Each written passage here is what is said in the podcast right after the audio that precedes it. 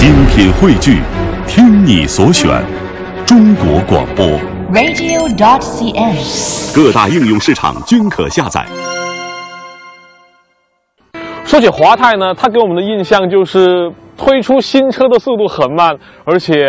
一直在吃过去跟现代合作的老本。但是它呢，终于跟过去的老圣达菲有了很大的差别，但推出的过程可谓是有些一波三折。早在2014年北京车展的时候，当时它的名字还叫做圣达菲 A25，而之后呢，正式更名为新圣达菲。在2014年广州车展的时候，它也正式的公布了上市的价格，直到今天我们才拿到了这台试驾车，所以厂家真的也是酝酿了很久的时间。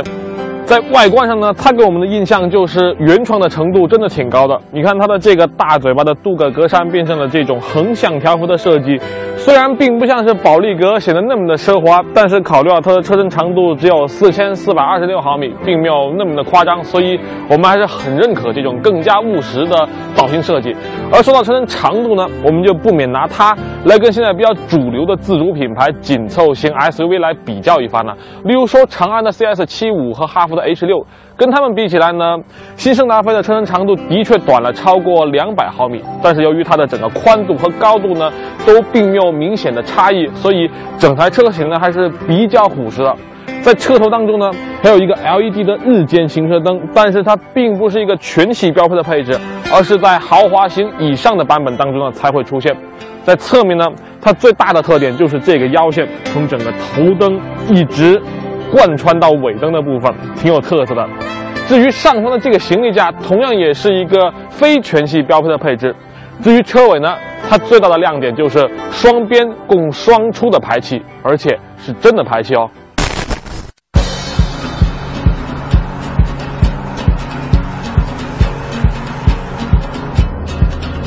相比外观，更让我们关心的还是驾驶感觉。毕竟换个壳子不难，可是驾驶感受想要实打实的提升，那可得有点真功夫。这是我第一次试驾华泰品牌的车型，老实说，它在质感上的表现还真的是挺不错的。比如说它的六档手动变速箱在换挡的时候，这种行程和所谓的吸入感，包括整个底盘的这种反馈以及转向的阻尼，都表现得比较到位。不过，既然在这条很狭窄的林荫道路当中，所以我们还是先从底盘的部分开始说起吧。这条道路当中呢，时不时会出现一些比较大的坑洼和颠簸，所以可以很好的考察整个车辆底盘滤震方面的水准。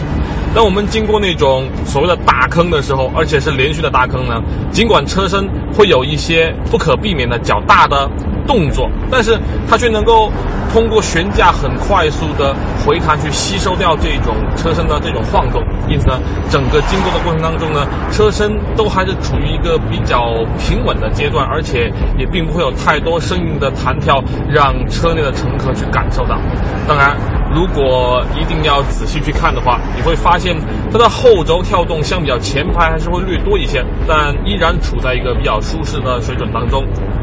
此外呢，这一台车的悬架采用了一个相对比较偏硬的弹簧，因此在转弯的时候呢，它的侧倾控制的还算不错，而且不会出现那种很夸张的晃动的感觉。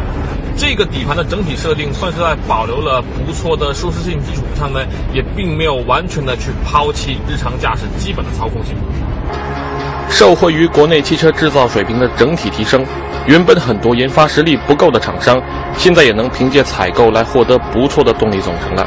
T 六百就是个很好的例子，今天的这台华泰新圣达菲也是如此。他们都采用了来自上汽的代号为幺五 S 四 G 的 1.5T 涡轮增压发动机，至少在发动机方面，可以说和自主品牌的主流车型站在了同一个高度。这台上汽的 1.5T 发动机，我想大家都并不陌生。它除了运用在上汽自家的车型之外呢，还有我们非常熟悉的众泰 T600。但是在新圣达菲上面，它就显得有一点点别扭不足，尤其是在两千转以下的时候呢，更加明显。而当车速降低呢，我们能做的事情也就只有多降几次档了。在两千转以上的时候呢，它的整个动力的响应以及爆发力都会显得很充沛，而且得益于它相当不错的中高转速的动力输出呢，因此在我们百公里加速的实测成绩达到了八点九四秒。要知道，这个成绩在整个自主品牌的 SUV 车型当中都已经算是名列前茅了。与这台发动机搭配的是一台六档的手动变速箱，在这个价位里面，六档手动变速箱的确不多见，而它实际用起来的感觉呢，就是很带感。首先呢，它换挡的时候，整个档位呢都会显得很清晰，而且整个档杆的行程也并不长，甚至有一定的吸入感，所以用起来感觉的确是挺讨好的。不过相比之下呢，嗯，它的这个离合器的表现就显得稍微逊色了一些了。这个离合器它本身踩踏的行程很长，而且需要的力量会比较的大一些，再加上它真正结合点的区域呢，呃，比较的小，所以在上坡的时候，加上这台发动机比较偏弱的低扭呢，容易出现一些毫无征兆的熄火的状况。但是总的来说，作为一款手动挡的车型，它的整个调教依然属于这种比较好上手的类型。搭配六档手动变速箱很重要的原因就是希望能够降低发动机巡航的转速，从而达到更好的燃油经济性。而我们实测百公里八点九升的综合油耗呢，也在同级别的自主品牌 SUV 当中处于一个不错的水准。我们实测一百二十公里等速巡航的时候，它的六档转速只有两千四百转，所以还是挺低的。就驾驶感受来总结的话。华泰全新圣达菲绝对是超出了我们的预期。如果说比起之前开过的陆风 X5 早期试装版，那真是强了不少，甚至有了一点驾驶 CS75 的感觉。整体驾驶质感细腻，水准颇高。除了驾驶质感超出我们的预期之外呢，它的配置也真的是很高。不过我们现在没有办法把屏幕点亮给大家做演示，因为当车辆电源接通的时候，你听。副驾驶座的车门打开的时候，迎接挑战，创意无限。中央人民广播电台二零一五年广播公益广告大赛，欢迎您的参与。短短一分钟，传递正能量。幸福其实很简单，它取决于对生活的态度。中国茶文化，更是对世界影响深远。生旦净末丑。因为我要把到此一游留在心里，挂在嘴上。点是计时单位，地球一小时活动在三月的最后一个星期六。一个小想法，也许就是一部大作品。不要让您的创意只停留在脑海里，与人分享才更有意义。中央人民广播电台二零一五年广播公益广告大赛，让我们一起放飞您心中的梦想。大赛活动详情，敬请关注央广网首页“央广动态”。它这个滴滴滴的声音会一直叫。没有镜头，所以我们只能够选择把电源关掉。而这个屏幕呢，我们简单的来说一下，它的功能真的是相当的齐全。除了传统的什么导航、蓝牙、倒车影像之外呢，还有一个三百六十度的全景影像的功能，而且清晰度相比较我们之前看过的像是呃东风风神的 AX 七呢，还要似乎还要更好一些。此外呢，它当中一个很大的亮点就是一套名叫 TV 的系统，可以进行与安卓手机的智能互联，但是。我们今天测试了，无论是用我的手机，还是我同事的这一台升级到比较新的安卓四点四点二系统的这台 Note 二呢，都没有办法进行正确的连接，而我的手机更是直接一连接上呢，就重新启动了，所以很遗憾没有办法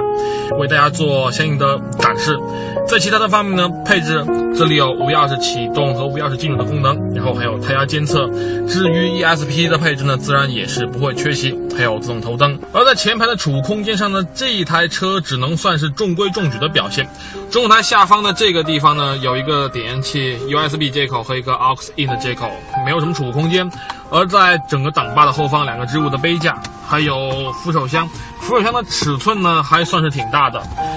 这个地方没有太多储物空间，算是一个小小的遗憾。在门板的空间上呢，它的这个拉手是一个封死的设计，所以用来放置手机什么的话会非常的方便。而下方的储物空间呢，它的宽度并不算很宽，而且长度也很一般。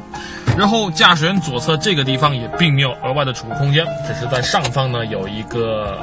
眼镜盒，所以仅此而已。的确是中规中矩的表现。我们再来看看新生拉菲后排的表现。首先呢是他的腿部空间，有足足两拳。然后呢头部的空间，以我的身高。有一圈略有富裕，所以整体的表现还是很不错的。此外呢，它中间这个座位的宽度以及整个地板鼓起的高度，这两个地方呢，它的表现都非常的出色。只不过你看这儿，它并没有一个中间的头枕，所以还是让它乘坐三个人的这种舒适性以及安全性打了一些折扣。在其他的。呃，功能性方面的表现呢，前排两张座椅的背后都有这个置物的背带，然后这个地方有一个很小的一个烟灰缸，而在车门上呢，它的储物空间与前排比较接近，中间这个地方也没有可翻折的一个中央扶手的设计，所以在功能性方面它的表现也可以说是很一般。这张座椅呢，它的整个腰部支撑的表现很好，但是。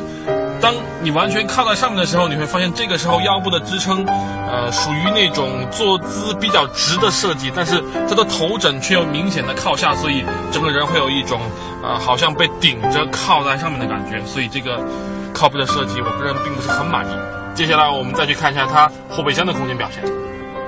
来到后备箱的部分，它的后备箱开口高度真的是相当的高，所以在搬运一些重物的时候，它的便利性或许显得就不是那么的好了。而与之相对应的就是，当我们把后排的座椅做了四六分离之后呢，它能够与后备箱之间形成一个，呃，比较平的一个平面，所以扩展性的表现还算是不错。这个后备箱呢，它原本的容积是四百三十升，而我们把这个盖板打开之后呢，发现它下方有一条二幺五杠七零 R 十六的非全尺寸的备胎。另外，在备胎的四周呢，有不少的空间，但是却并没有能够很好的利用上。尽管它给了我们相当不错的驾驶质感，可是，在一些工艺细节上，华泰做的还不够，像是中央扶手箱里面粗糙不齐的塑料接缝。还有后门板上红色缝线遗漏的线头等等，希望华泰能把工艺和品质再尽快提升，